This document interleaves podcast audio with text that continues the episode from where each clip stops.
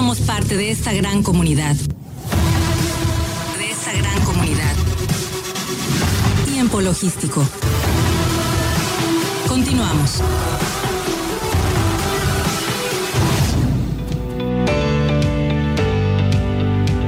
Bien, bien, pues muchísimas gracias eh, por continuar con nosotros. Estamos aquí de regreso en tiempo logístico y bueno, pues contento de estar con ustedes y sobre todo porque se contactan los especialistas. Y llegó el turno de mi querido amigo, eh, él es el licenciado Oscar Neria, quien ya lo tenemos enlazado. Mi querido Oscar, ¿cómo estás? Bienvenido a tiempo logístico otra vez.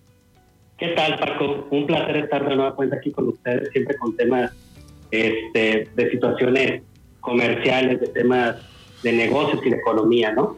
Por supuesto, siempre con especialidades de tu parte y en ese sentido el dilema que está generándose en, estos, en estos momentos del TEMEC. Y bueno, y por otra parte, la crisis logística en Asia es un asunto que puedes compartirnos y muy a tu estilo. ¿Y cómo podemos empezar, amigo? Mira, vamos a, comenzar por un tema que ya habíamos desarrollado hace muchos programas, que es la crisis logística. ¿Qué te parece? Adelante. Porque ahora la, estamos retomando. Eh, Habíamos hablado en programas anteriores de que ya había pasado en Argentina, en Panamá, en Colombia, pero resulta que en la semana anterior ya reportó en Indonesia que ya le está sucediendo, ya se están yendo los rollovers a 30 días. Fíjate bien, Paco, Indonesia es dentro del top 20 de los países con los mayores desarrollos portuarios del mundo. Estamos hablando de que ya una de las posibles potencias de Asia, y digo posibles porque, bueno, finalmente el dominio lo tiene China, pero como hablemos como país, una de las potencias eh, comerciales en temas portuarios es Indonesia, ya está teniendo dificultades, lo cual quiere decir que ya viene esta situación que hablábamos, donde México puede jugar un papel muy competitivo. Sin embargo, se puede ver mermado si se afecta el TEMEX. ¿En qué sentido? Eh, desafortunadamente lo vamos a decir como es, no es un tema político ni mucho menos. Hablemos de que el gobierno es la estructura, ¿sí? Pero las declaraciones del presidente son la opinión de una sola persona.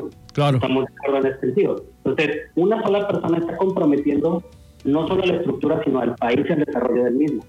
Hablando primero con temas el tipo de sorna, de algunas situaciones, y ahora que ya, digo, nunca se había dado que un panel de controversia tuviera dos países dentro del TEMEX, que son tres, dos contra uno. No se había dado como tal, ni menos que fuera México. Entonces, aquí tenemos una situación medio compleja porque estamos tocando el tema energético, pero por ahí ya pusieron sobre la mesa también el tema del empleo. Esto que durante la negociación del tema fue tan sonado, es decir, ¿cómo vamos a homologar? ¿Cómo vamos a respetar? ¿Cómo vamos a trabajar? ¿Cómo vamos a tener las políticas, los alcances, incluso las condiciones que el tema plantea en el tema laboral? Muchos expertos ya han hablado de esta situación en, otros, en otras ocasiones, pero lo habían visto fuera de ahora, lo estamos viendo que no solamente tenemos la afectación energética, sino ahora tenemos la laboral y la comercial. Desafortunadamente, mucha gente eh, dice, es que el TEMEC sí hay que deshacerlo de Estados Unidos, pero lamento decirles que entre el 70 y el 80% de nuestro comercio real con el mundo le pertenece al TEMEC. El TEMEC es lo que nos ha dado mucha posición en el mundo, mucho trabajo, todas las maquilas, todo el desarrollo, toda la plataforma que ya tenemos a nivel continental y global mucho se lo debemos al desarrollo con el, con el TEMEC, lo que fue antes el Telecán. No, imagínate, perdóname por interrumpirte. Ahorita, imagínate eh, lo que acaban de declarar la semana pasada los chinos que están comentando de que quieren venir a México a invertir, eh, bueno, pues, evidentemente porque a ellos se les incrementaron los costos en la maquila y México pues es la plataforma directa para el primer consumidor del mundo. Entonces, en ese sentido, en lo que declaró justamente el presidente de México el día de hoy, que afirmó eh, que no está dispuesto a perder la soberanía de nuestro país, pues por el acuerdo del TEMEC, en, en los temas recientes justamente por la cuestión de la política energética. Entonces, eh, todo esto se vendría abajo, bueno, en determinado caso dramático, drástico, que esperemos que no sucedan esas circunstancias, pero bueno, pues, el asunto está caldeado, está caliente. Sí, y aparte de que no estamos hablando de la soberanía del país en realidad. No, claro que no. estamos hablando de un tema puramente de tratado. Y el tratado está al nivel de la Constitución y esto no tiene que ver con la soberanía, tiene que ver con un estado de legalidad, donde es un estado de derecho. Entonces, decir que la soberanía está comprometida, eh, creo que no tiene sentido más populista y más electoral que realmente o los una manera de llegar a un acuerdo, pero necesita voluntad del gobierno para que esto suceda, porque tiene que ver con la permisión de muchas de las situaciones energéticas. No solamente hablamos de decir, ah, es que es este, las mineras, es el petróleo. No, no, no. O sea, estamos hablando de que ellos alegan que el aparato legal de México no permite la coinversión en este tipo de sectores donde se había pactado el TEMEC y donde no se ha respetado esta línea. Eso es lo que está diciendo. Y conforme China, bueno, Paco, ¿qué te puedo decir? El tren, el tren Maya este, lo construyen los chinos. La gente que, que está de la audiencia aquí que vive en la zona del tren Maya, te puede comentar a viva voz lo que está pasando aquí al lado y son los chinos los que están construyendo esta parte de los ferrocarriles. Entonces los chinos ya están aquí con nosotros, pero si bien es cierto lo que tú comentas, muchos países están viendo a México como una plataforma de acceso al mercado de consumo número uno del mundo. Y veámoslo así, China es el mercado de proveeduría número uno del mundo, pero el de consumo es Estados Unidos.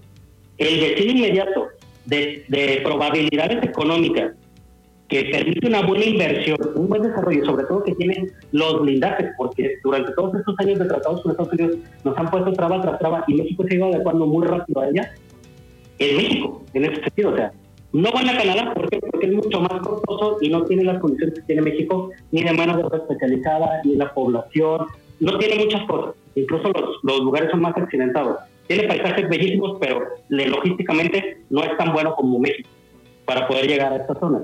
Y México no solamente ofrece la plataforma de trabajo con Estados Unidos, sino que ofrece la plataforma de trabajo con el mundo. Lo comentábamos en la vez anterior que en tu programa, que era en esta situación de los contenedores, de las navieras, de la parte logística de lo que se puede y lo que no se puede en este momento, México puede jugar un papel fundamental porque tiene conexiones prácticamente a todos lados.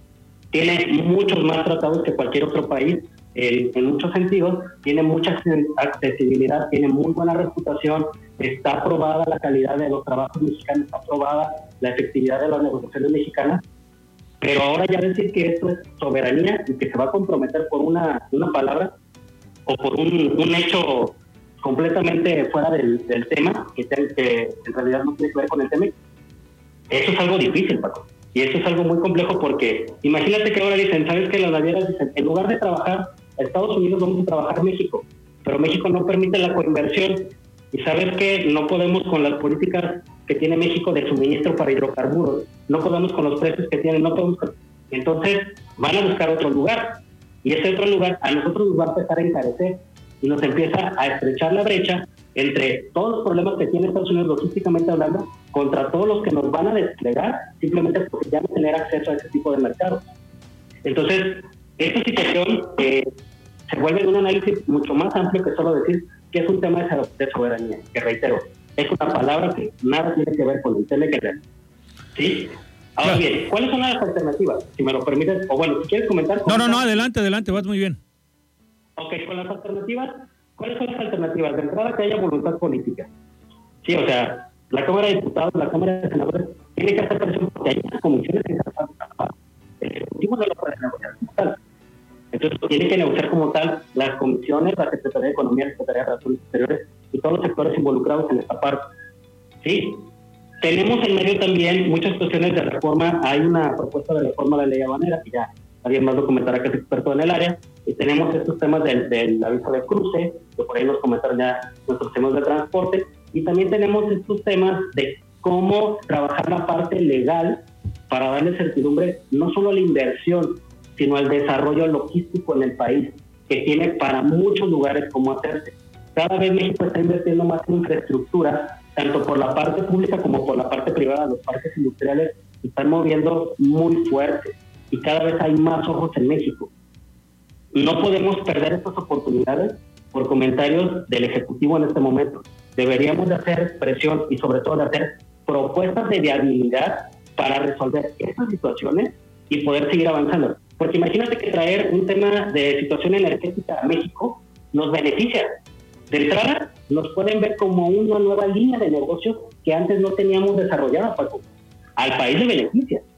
Y ya hay eh, sectores educativos que están trabajando en los, green business, no solamente en los temas de ecología y reciclaje, sino en el tema de cómo eficientar los combustibles, eficientar las herramientas, crear nuevas tecnologías para la adquisición de energía, cómo renovar la propia energía que ya está en uso, cómo eh, disminuir no solamente la contaminación, sino los propios impactos sociales y ambientales que tiene este tema. Entonces, hablamos de un tema mucho más grande, ya técnicamente desde el negocio, que solamente de un tema solo de legalidad. Si podemos crear la estructura legal para que esto nos detone una nueva línea de negocios, México está del otro lado, Paco, porque es parte de la tendencia. Europa ya lo tiene, pero ojo, Europa no tiene las superficies ni las conectividades que tiene en este momento México.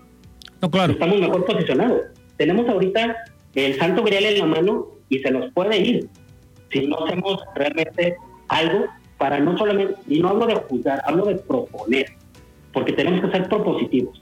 Ya dijimos, ok, el Ejecutivo a lo mejor está levantando la mano con una, un sentido que a lo mejor es más populista, pero el sector empresarial, el sector logístico, el sector del negocio, el sector incluso de, las propias secretarías de economía, de los exteriores, las partes que coadyuvan a todo este ecosistema, también tiene que ser propositivos. Es decir, ¿sabes qué? Mejor lo vamos a hacer por esta vía y lo podemos solucionar y lo podemos trabajar, porque de eso se trata el tema, de poder trabajar en conjunto tres países como una unidad semicontinental de gran impacto. De hecho, el TMC es de los, de los lugares más lucrativos del mundo, pero tenemos que ser conscientes de que México tiene que entrarle, no puede estar siempre en posición de Unidos de Canadá. México también es el momento en el que tiene que proponer y decirles a, los otros dos países, sí podemos, sí podemos cumplir con los acuerdos del TMC, pero también podemos cumplir con estas situaciones y podemos avanzar con estas más. Y ahí empiezan las negociaciones de, ¿sabes qué? Porque también hay que ser justo, ¿no? Ni Estados Unidos cumple al 100% el TEMEC, ni Canadá lo cumple al 100%. Pero son dos grandes contra nosotros. Entiendo a lo mejor el sentido del presidente que dice, no nos vamos a dejar. Sí, pero reitero, eso no se llama soberanía. Hay muchas vías y hay que ser más inteligentes que solo decir políticamente que no somos una colonia. Somos un Estado de Derecho y en el Estado de Derecho nos tenemos que defender y a proponer. Claro. Claro, no, y sobre todo el tema que dices, ¿no? O sea, el asunto de que hay que saber definir eh, que, cuál es un, una protección hacia la soberanía y que no, porque bueno, esto es un asunto totalmente comercial, el cual pues tenemos que estarlo viendo desde ese análisis y darle la fortaleza a lo que comentas, al mercado más importante del mundo. Claro, y aparte, si lo vemos desde ese contexto, eh, mucha gente dice, esta es la parte ecológica, si volvemos a Tren Maya, tenemos ahí otro contraste y la refinería son otro contrato. Entonces, ¿en qué momento también estamos cumpliendo? Porque también Estados Unidos tiene refinería, pero tiene ciertos protocolos. Nosotros también podemos decir, para que tu protocolo se cumpla, pues también demuéstrame que estás cumpliendo esta parte y lejos de un panel de controversia, decirle, sabes que mejor vamos a crear una, una planificación de cumplimiento, a lo mejor a cinco años, por parte de todos, donde las reglas no las dicho una, sino que estamos en un acuerdo de reglas completos. Y aquí sí, vamos con todas las maquinarias de todos. Ahí sí vale la pena, porque no es solamente que nos señalen, sino también defendernos, defendernos de buena manera, siempre y cuando podamos permitir que el negocio siga creciendo con nosotros. Porque lo quieran ver o no, el mayor beneficiario de las inversiones en el TEMEX es México. Sí, claro, nos ha, nos ha dado muchísima fuerza todo este asunto, ¿no? Realmente... Eh, eh, no se tiene que perder, no se tiene que perder, eh, se va a llegar a un acuerdo, no creo que tengamos algún problema grave con esto eh, del tema en este momento, digo, ni en septiembre como está previsto, pero vamos a esperar a ver cómo se comporta todo, mi querido amigo. Sí, y hay que revisarlo porque pues nosotros tenemos mucha codependencia de la economía americana. Hoy la Fed hizo un anuncio en el que vuelve a subir la tasa de interés. Entonces nuestros planes antiinflacionarios pues están viendo mermados, ¿no? Y también los de ellos. Entonces, tenemos que buscar más alternativas. No nos podemos centrar en que ahorita el problema sea decir solamente la parte energética. Tenemos muchas más situaciones, pero tenemos que verlo como un entorno. Esa es mi recomendación siempre. Hay que verlo como la parte de un todo y no solamente como una parte aislada. Tenemos que ver cómo juega completo el, el equipo, cuáles son las piezas de rompecabezas y de qué manera vamos a mover cada pieza también para que esto embone completamente con las menores afectaciones posibles. En algún momento va a haber afectaciones, eso lo tengo claro, pero se pueden disminuir, Paco.